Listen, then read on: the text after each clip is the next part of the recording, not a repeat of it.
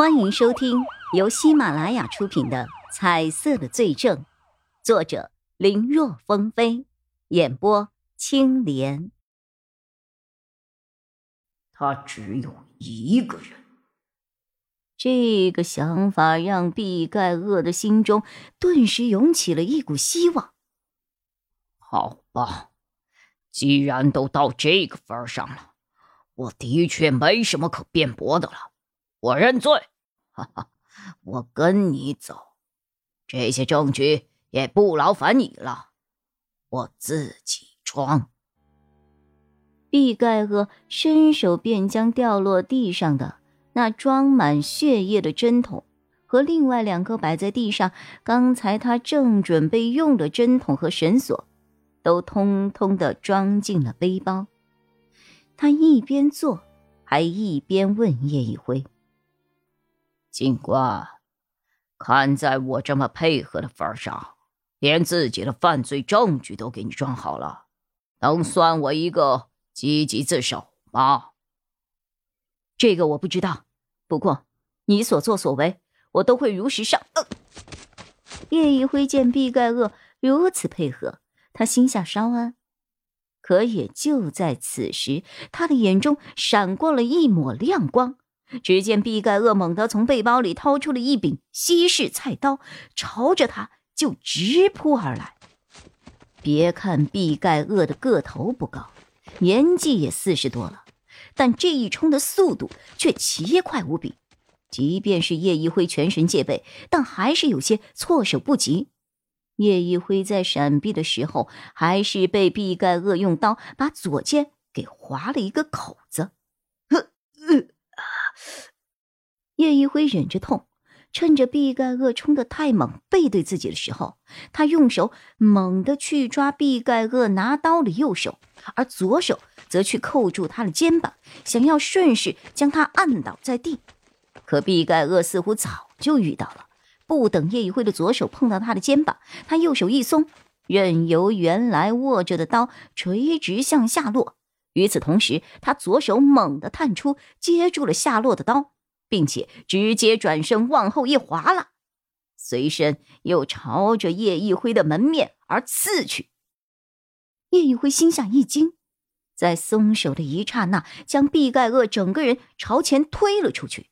他也借着这股力道和毕盖厄拉开了距离，想借此避开对方的一刺。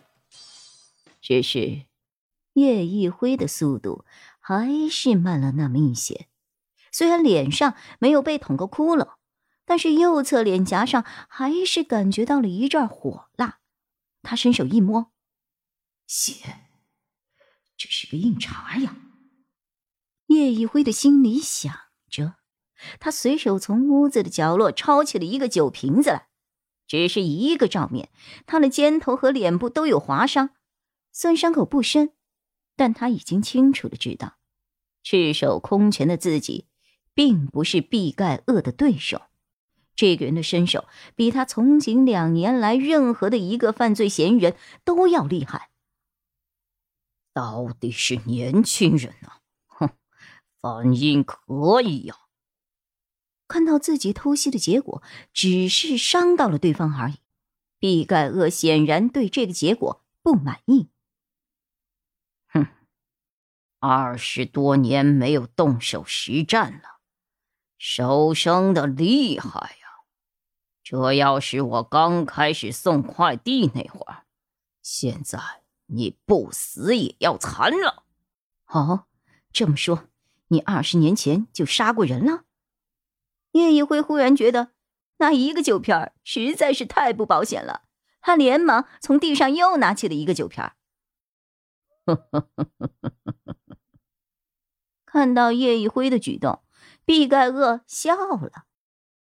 那个时候脑子一热，不管不顾是有，但杀人还是不敢的。最多是把人打了送医院而已。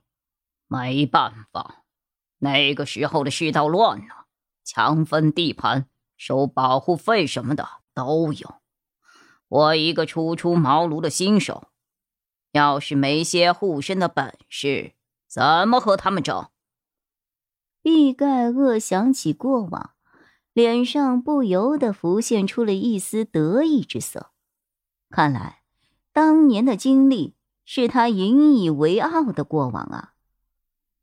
我以为在成立了闪达之后，再也不会为了活命而跟人拼命了，没想到啊，没想到，今天你倒是让我有种重回当年的感觉。毕盖厄一面说，一面缓缓的逼近了叶一辉。我倒是好奇的很呐。明明专案组的人都没有怀疑到我的头上，你一个连刑警都不是的派出所民警，怎么就认定是我做的？我到底是哪里露出了破绽了？哈哈哈！我都跟你说了关于我的事情了，你也跟我说说。你要想知道什么？不如束手就擒，怎么样呀？叶一辉用些有些神秘的口吻说：“我保证，答案会让你吃惊万分的。”哼！对于这番话，毕盖厄的回应很简单。好吧，那你刚才用针筒抽这个人的血做什么呀？要是告诉我的话，我也可以告诉你，我为什么。会盯上你。说话间，他接连朝后退去，全然没有要和毕盖厄交手的意思。看那个架势，好像是被毕盖厄的身手给吓住了一样。可以呀，我抽血的原因是……哼！毕盖厄装作要回答的样子，吊起了胃口，让人好奇的。仔细的想听下去，可是却猛然间挥出了手中的刀。本集播讲完毕，感谢收听，更多精彩内容，请在喜马拉雅搜索“青莲嘚不嘚”。